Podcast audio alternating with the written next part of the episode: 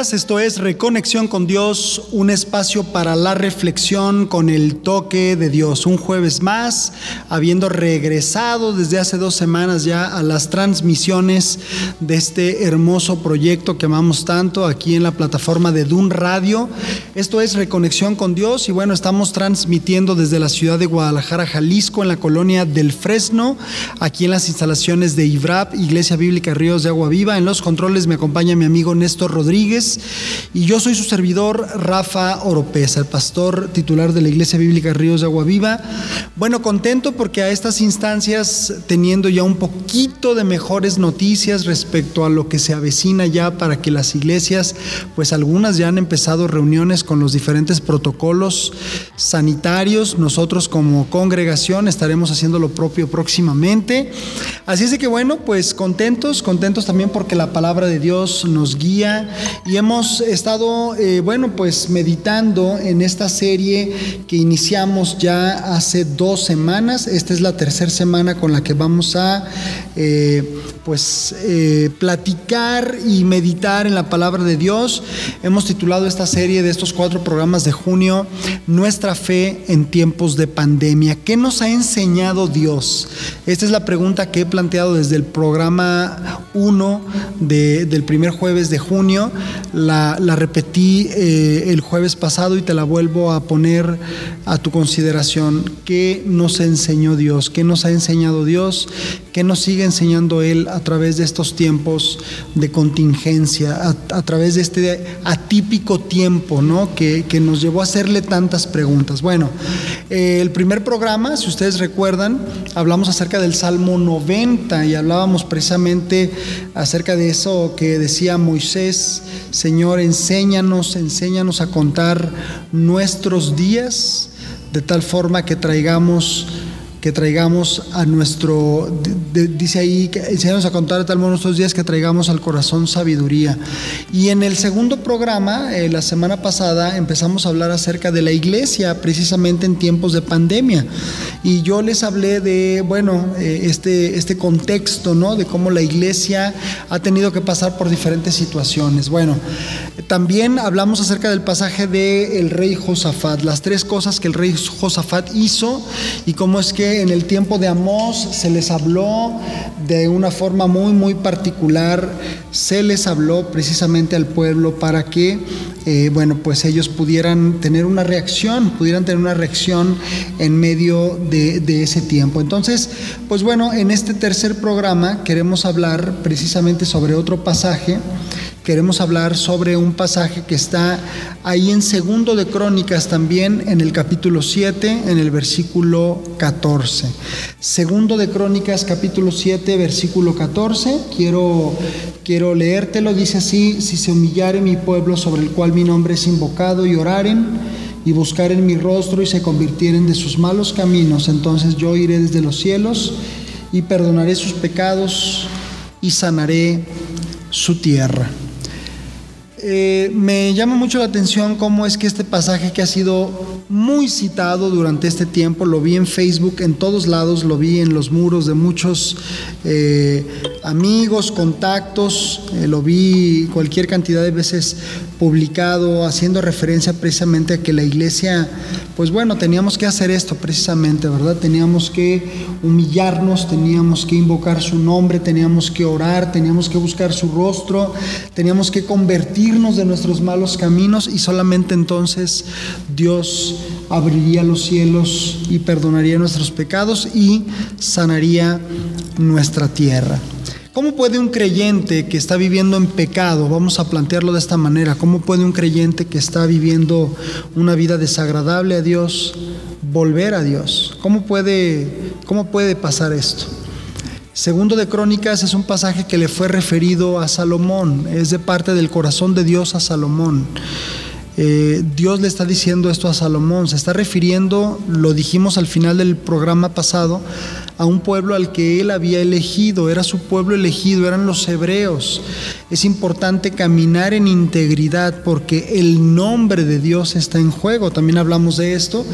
Y terminamos diciendo, haciendo cita de algunos pasajes, que Dios va a hacer muchas cosas simplemente por amor de su nombre, porque Él no va a traicionar su esencia, de ese Dios todopoderoso, de ese Dios creador. ¿Se acuerdan que Josué le preguntó, ¿y qué harás con tu gran nombre? Es decir, a nosotros nos van a consumir los pueblos vecinos por el pecado de uno y está bien, esas eran las reglas. Pero ¿y qué harás con tu gran nombre? Es decir, Salomón, eh, Josafat, David y ahora el gran Josué nos dicen que ellos sabían que para Dios era muy importante su nombre. Entonces, Dios está purificando. Voy a volver a hacer énfasis en esta idea que empezamos a trabajar la semana pasada. Dios ha estado purificando durante este tiempo de pandemia, de contingencia, de cuarentena, y lo hace mostrando cuán indefensos somos un virus nos puso de cabeza prácticamente. Lo hace mostrándonos cuán orgullosos y autosuficientes somos. También lo hace a través de reflejarnos esa absurda autosuficiencia que muchas veces mostramos y manifestamos.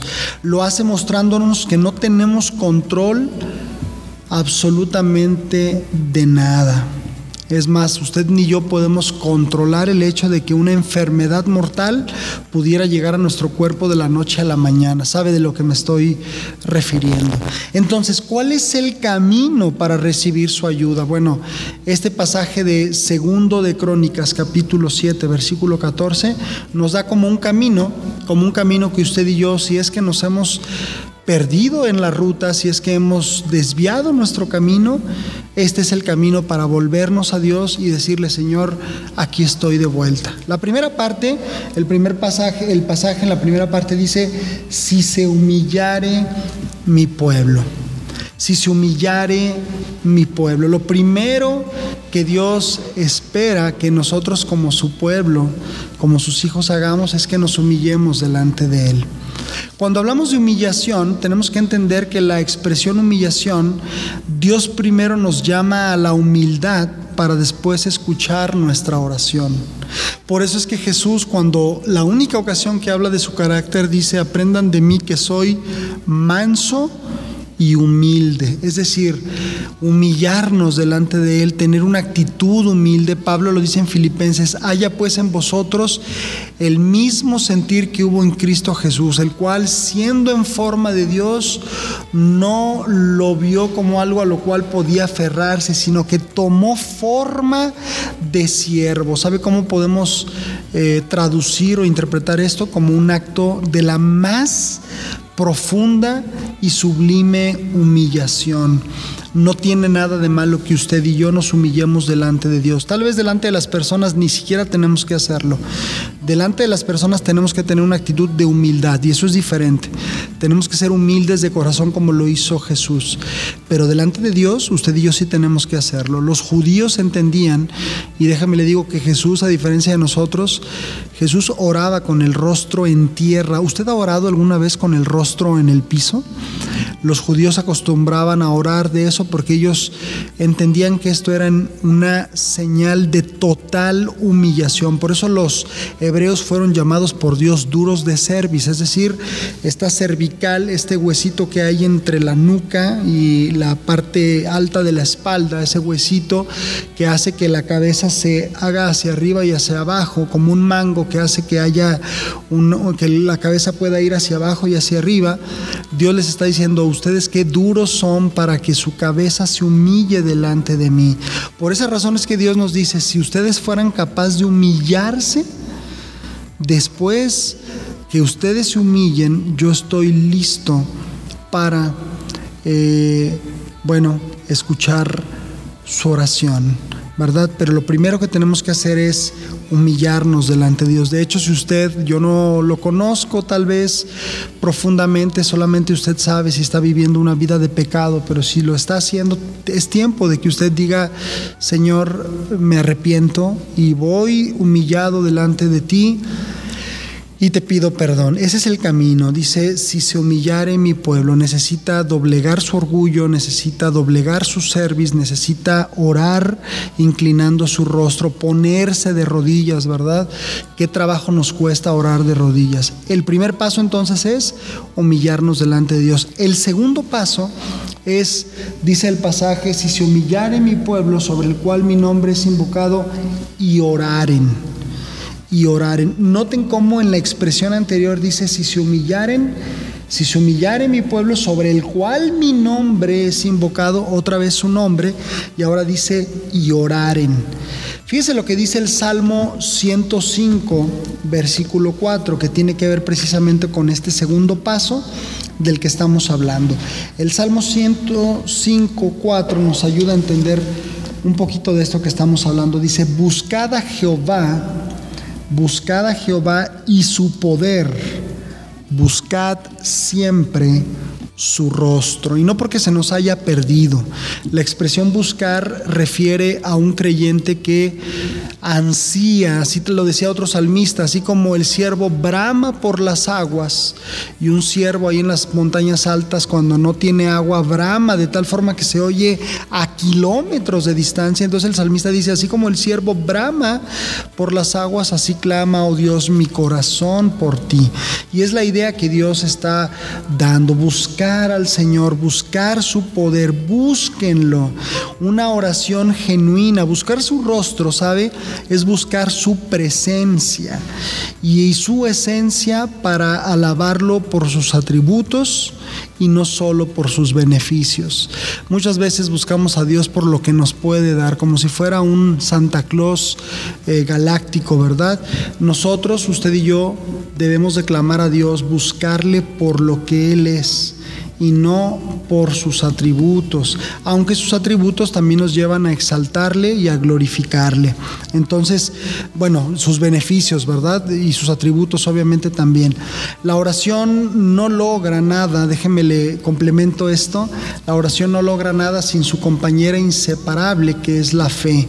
Y esto pudiera parecer algo muy retórico, pero es muy real. Dice Hebreos capítulo 11, versículo 6, que sin fe sin fe es imposible, imposible agradar a Dios, pues el que ora tiene que saber que del otro lado de la línea hay alguien escuchando. Lo voy a leer literalmente así como aparece pero sin fe es imposible agradar a Dios, porque es necesario que el que se acerque a Dios crea que le hay y que aparte es galardonador de los que le buscan. Imagínense, Dios todavía nos galardona, nos premia porque somos eh, siervos que le buscamos. A Dios le agrada, como usted no se imagina, que nosotros le busquemos. ¿A usted le gusta que lo busquen, que le llamen, que lo procuren? Que le pregunten cómo está, no le hace sentir importante. Cuando es su cumpleaños no espera muchas felicitaciones y a lo mejor usted está en la expectativa, ay, ¿cuántas personas hoy me van a felicitar? Bueno, a Dios le gusta que sus criaturas, que sus hijos le busquen, que le busquen. ¿Por qué? Porque Él es un Dios que está dispuesto a amarnos y a darnos de acuerdo a su voluntad. Entonces, en este camino para volver a Dios ya vimos las dos primeras. Si se humillare mi pueblo, y oraren y buscaren mi rostro. Si se humillare, primer paso, humillarnos. Segundo paso, orar. Segundo paso, orar. Antes de seguir con las últimas dos, que voy a decirlas después de este corte musical, eh, bueno, quiero decirle que esta canción precisamente está basada en este pasaje de segundo de Crónicas 7:14. Se llama Si mi pueblo y la interpreta Kidush Hasem. Disfruten esta canción, regresamos. Esto es Reconexión con Dios.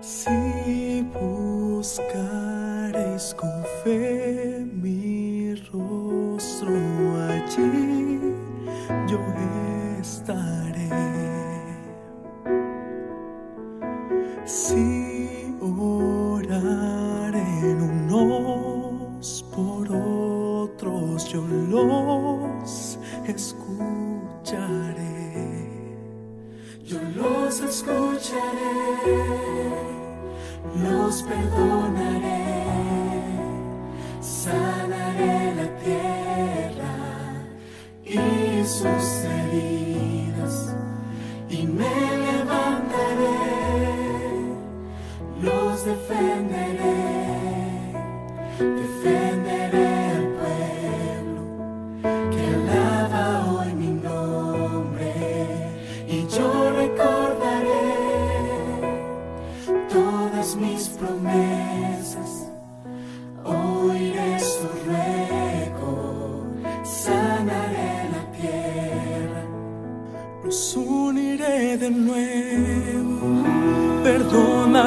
sus males como solo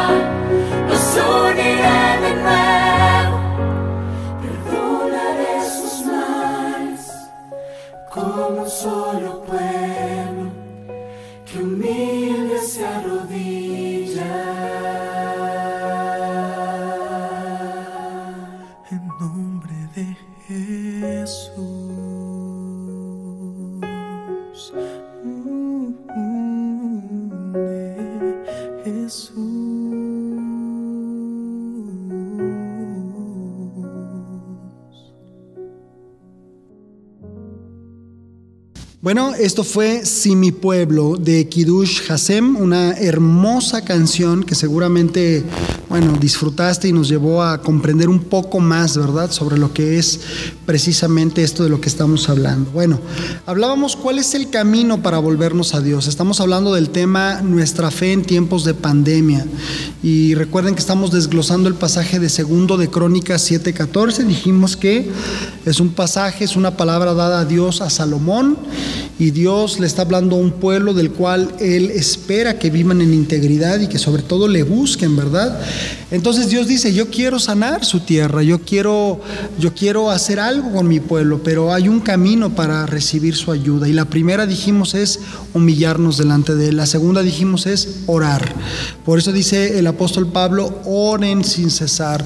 Si todo va bien, oren. Si todo va mal, oren. Si todo no va, oren. Si todo va, oren. Oren sin cesar. Busquen su poder, busquen su rostro. A Dios le gusta que le busquemos. Entonces, dice la tercera parte, dice ahí, y si se humillare mi pueblo sobre el cual mi nombre es invocado, y oraren, segunda parte, y después dice la tercera parte, y buscaren mi rostro y se convirtieren de sus malos caminos, la tercera parte la tenemos que entender de esta manera. La tercera parte es, eh, y se convirtieren de sus malos caminos. Esta es la tercera parte, y se convirtieren de sus malos caminos. Cuando hablamos de esta expresión, Dios está manifestando un deseo de su corazón. Él, él quiere que sus hijos tengamos una conversión absoluta, no parcial. Es decir, necesitas revisar aspectos muy particulares de tu vida. Por ejemplo, vamos a citar algunos. Usted y yo necesitamos revisar nuestro matrimonio, Usted y yo necesitamos revisar nuestro corazón. Usted y yo necesitamos revisar nuestras amistades. Usted y yo necesitamos revisar nuestros pensamientos. Usted y yo necesitamos revisar nuestras motivaciones. Usted y yo necesitamos revisar nuestras decisiones. Decía D.L. Moody, un extraordinario predicador y pastor, no me interesa escuchar nada sobre Cristo que venga sobre un hombre que no sabe tratar bien a su esposa. Qué declaración tan impactante. Y es que es real, tu prójimo más cercano es quien va a determinar si realmente esta gran verdad realmente ha sido una realidad en tu vida. Conversión absoluta conversión absoluta. Por eso son tres pasos que usted y yo tenemos que considerar. Si nos humillamos, si oramos y buscamos su rostro y si nos convertimos verdaderamente de nuestros malos caminos. Si usted recuerda un pasaje que nos puede ayudar para clarificar un poquito esto, está en Jeremías y es un pasaje, eh, siempre digo que tengo como mi top, mi top 20, ¿verdad? De pasajes. A veces lo aumento a 25 porque son tantos, pero hay pasajes que verdaderamente los utilizo, creo, y los utilizaré prácticamente toda mi vida, porque marcaron, marcaron en algún momento de mi vida. Y este es uno de ellos, Dios hablándole a Jeremías en el capítulo 15 versículo 19, que precisamente habla precisamente de esto, convertirnos de nuestros malos caminos. Dice así, por tanto, así dijo Jehová, si te convirtieres, yo te restauraré y delante de mí estarás, y si entresacares lo precioso de lo vil, serás como mi boca. Y entonces fíjese lo que dice Dios, conviértanse ellos a ti y no te conviertas tú a ellos, conviértanse ellos a ti. ¿Cuál es el motivo, cuál es la razón por la que tal vez algunas personas que no son creyentes no se han convertido? No se han convertido a Cristo, personas que no son creyentes, que están alrededor de nosotros. Probablemente la respuesta está en este pasaje de Jeremías 15, 19. Dios le dice a Jeremías, conviértanse ellos a ti y no te conviertas tú a ellos. Tal vez nosotros nos hemos hecho más a ellos que ellos a nosotros. Tal vez han influido más ellos en nosotros que nosotros en ellos. Y este es un tema, ¿eh? Este es un tema aparte. ¿Cómo es que el mundo posmoderno ha influido, ha influenciado más a la iglesia de hoy que la iglesia de hoy realmente influir en el mundo de hoy. Por eso entiendo esta parte de segundo de Crónicas 7:14 y se convirtieren de sus malos caminos. Soy un convencido que en el momento que la iglesia de Cristo se convierta de sus malos caminos, y ojo, no estoy hablando de incrédulos, estoy hablando de creyentes, que en el momento que la iglesia verdaderamente se entregue, se consagre a los propósitos eternos, en ese momento muchas personas van a llegar a Cristo. Yo creo, y por eso lo he venido diciendo desde el primer programa, que una de las cosas que Dios nos estuvo gritando y nos ha estado gritando durante este tiempo es que este tiempo lo iba a usar y lo usó para que muchos llegaran a Cristo, para que muchos conocieran a Jesús, para que muchos teniendo comezón de oír empezaran a preguntar por qué estaba pasando esto, qué dice la Biblia sobre esto. Yo no sé si la iglesia en general yo puedo hablar de la iglesia en particular, yo puedo hablar de la iglesia bíblica Ríos de Agua Viva, pero la iglesia en general realmente aprovechó esta oportunidad. ¿Realmente aprovechamos esta oportunidad? La pregunta que se planteaba antes de desglosar este segundo de Crónicas 7:14 era, ¿cuál es el camino para recibir la ayuda de Dios? ¿Cuál es el camino para volvernos a Dios? Bueno, ya dijimos, número uno, humillarnos verdaderamente. Número dos, orar y buscar su rostro. Y número tres, convertirnos de nuestros malos caminos. Que haya una conversión absoluta, una rendición absoluta a Dios. Si esto sucede, dice segundo de Crónicas 7:14, dice Dios entonces, oiré desde los cielos, perdonaré sus pecados y sanaré su tierra. Voy a desglosar estas tres partes. ¿Qué significa oiré desde los cielos? Significa Dios escuchará tus oraciones. Déjame le digo que muy probablemente algunas de nuestras oraciones en algunos momentos de nuestra vida espiritual ni siquiera cruzaron el techo en el que estábamos. Porque lo primero que tenemos que hacer para que nuestra oración realmente sea escuchada es que tenemos que estar en comunión con Dios. Primero es la, la, rendición de cuentas y el arrepentimiento. Después todo lo demás. Pero además decíamos que la oración tiene que venir acompañada de su hermana gemela, que es la fe, ¿no? O de su compañera inseparable, que es la fe. No puede haber oraciones sin fe. Por eso dice Hebreos 11:6, es imposible agradar a Dios. Sin fe es imposible agradar a Dios. No ore si no tiene fe. No ore si no sabe que algo puede suceder después de que usted ha elevado esa oración. Por eso esta expresión, oiré desde los cielos, que significa Dios escuchará tus oraciones, es la resultante, es el resultado de los tres pasos que dimos anteriormente. Yo me humillo, yo oro y busco su rostro, yo me convierto de mis malos caminos, entonces Dios escucha mis oraciones. Qué maravilloso. Número dos dice, perdonaré sus pecados. Dios y tú estarán otra vez a cuentas. Yo no sé cómo se ha sentido usted después de una confesión, de un costal que usted venía cargando a cuestas. Pero no hay nada más maravilloso, sabe que cuando hablamos del ministerio de la reconciliación, saber que nos sabemos plenamente perdonados. Cristo pagó por nosotros. Dios y yo estamos otra vez a cuentas. Ya no estoy enemistado con Él, ya no soy su enemigo.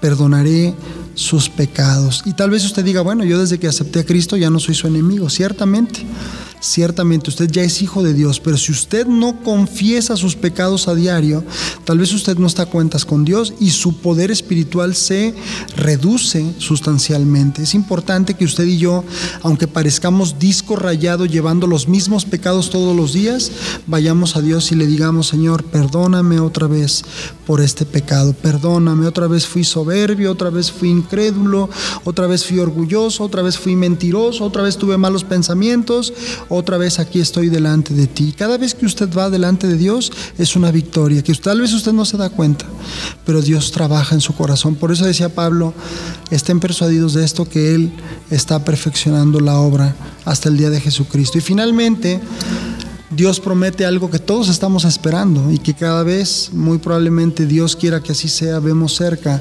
dice, sanaré su tierra. Dios se llevará todo lo que le dañe. Dios promete sanar nuestra tierra y cuando habla de sanidad, aquí no se tiene que referir únicamente a lo que nos molesta, nos incomoda o nos daña, se refiere a todo mal espiritual, se refiere también a cuestiones espirituales. Dios quiere sanar su tierra. Y si bien es cierto, tenemos que hacer una interpretación correcta de las escrituras, muchas veces la iglesia se ve muy motivada a orar por la paz mundial. Vamos a orar por la paz mundial cuando realmente Jesús ahí en Lucas dice, no vine a traer paz, sino ¿Sabe qué está diciendo el Señor? Bueno, la guerra es inminente. Esta tierra y este planeta Tierra va a terminar en guerra. Es más, es una contradicción teológica orar por la paz mundial. Tenemos que orar por la voluntad de Dios. Tenemos que orar para que las cosas sucedan dentro de los tiempos, los, los, tiempos y las sazones, los cronos de Dios, los tiempos de Dios. Pero Dios tiene un plan para los virus, para las guerras, para la escasez. Dios tiene un plan. Él quiere oír desde los cielos, quiere perdonar nuestros pecados y Él quiere sanar nuestra tierra. ¿Cómo puedo concluir este tercer programa? Bueno, Dios está purificando purifica su pueblo, su pueblo elegido, purifica su iglesia, su pueblo adquirido, su creación y lo hará también a través, no le quepa la menor duda, del dolor y lo hará también a través de la calamidad si es necesario.